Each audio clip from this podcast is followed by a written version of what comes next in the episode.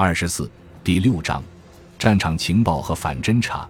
士兵将收集到的关于敌人、地形和天气的相关信息进行整理之后，就形成了情报。情报不仅能够帮助指挥官审时度势，做出正确的判断，还有可能会挽救士兵的生命。关键词：信息来源、报告内容、反侦察方法。士兵在侦察敌情的同时，还要让敌军无法获取我军的情报。这种行为被称为反侦察。一般来说，反侦察包含以下三个方面：阻止敌军搜集到关于我军计划、目标方位和行动等一切相关信息；发现敌军收集情报的企图；欺骗敌军，并掩盖我军的真实计划和意图。信息来源虽然上级指挥官获得情报的途径很多，但士兵一定要对自己充满信心。相信自己能为上级指挥官带来最有价值的情报。一般来说，战场情报的主要来源为战俘。士兵需要将战俘带到指挥官处，并告知自己从战俘那里知道的一切信息。缴获的文件，这些文件可能记录了非常有价值的情报，士兵需要尽快将它们上交给指挥官。敌军动态，一般来说。指挥官可以从敌军的动态来分析他们下一步的行动，因此，如果士兵看到敌军做出了什么行动，应该尽快报告给指挥官。当地居民，在很多情况下，当地居民都能够接触到敌军，且更了解当地的地形和天气信息，因此，士兵需要将从当地居民处获取的消息报告给指挥官。有时候。由于无法确认当地居民是敌是友，所以士兵对于他们提供的消息要持谨慎态度，并尝试从其他渠道去证实这些消息的可靠性。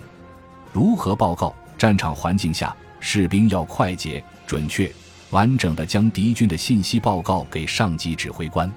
报告内容需要包括时间、人物、事件和地点。此外，报告最好采用 SLOOP 格式，即规模、行动、地点、部队单位、时间和装备。为了记住细节，士兵可以写便条或画草图帮助记忆。规模，士兵需要报告自己所看到的敌军数量和车辆数量，如报告十名敌军步兵而非一个敌军步兵班，报告三辆敌军坦克而非一个敌军坦克排。行动。士兵需要报告自己看到的敌军做了什么，如在路上设置地雷。地点，士兵需要报告自己在何处看到的敌军。如果士兵带有地图，应尽量在地图上标明坐标，如 GL 八十七万四千四百六十一。而若是士兵没有带地图，则可以使用一些明显的标志物来描述地点，如 Harm 路 Ken 河桥以南三百米。部队单位。报告敌军的部队单位，士兵在难以判断敌军部队单位时，可以报告自己所看到的每一个细节，例如卡车保险杠上的车牌、敌军部队单位的军装和头饰，或者在敌军军装上方的彩色领章。同时，标志性的行动和特殊的装备也能暴露敌军的军种，例如。一辆 BRDM 轮式装甲车或许可以表明这是一支敌军巡逻队。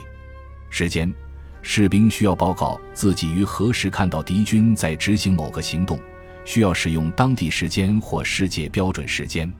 装备，士兵需要报告自己看到的敌军所携带或使用的装备。如果士兵无法辨识某个装备或车辆类型，可画一张草图交给上级指挥官。标准的 Salute 格式的报告如下所示。：FM First PLT CCO 二 DBN 一百七十三 INF TOSR 二 DBN 幺七三 INF 发现四辆敌军坦克在坐标 NB 六幺三三九七和二四幺七三零 Z 处，沿二号道路向西行进，坦克的行驶速度约为五千米每小时，坦克舱口打开。可以看到敌军士兵穿着防护服。感谢您的收听，本集已经播讲完毕。喜欢请订阅专辑，关注主播主页更多精彩内容等着你。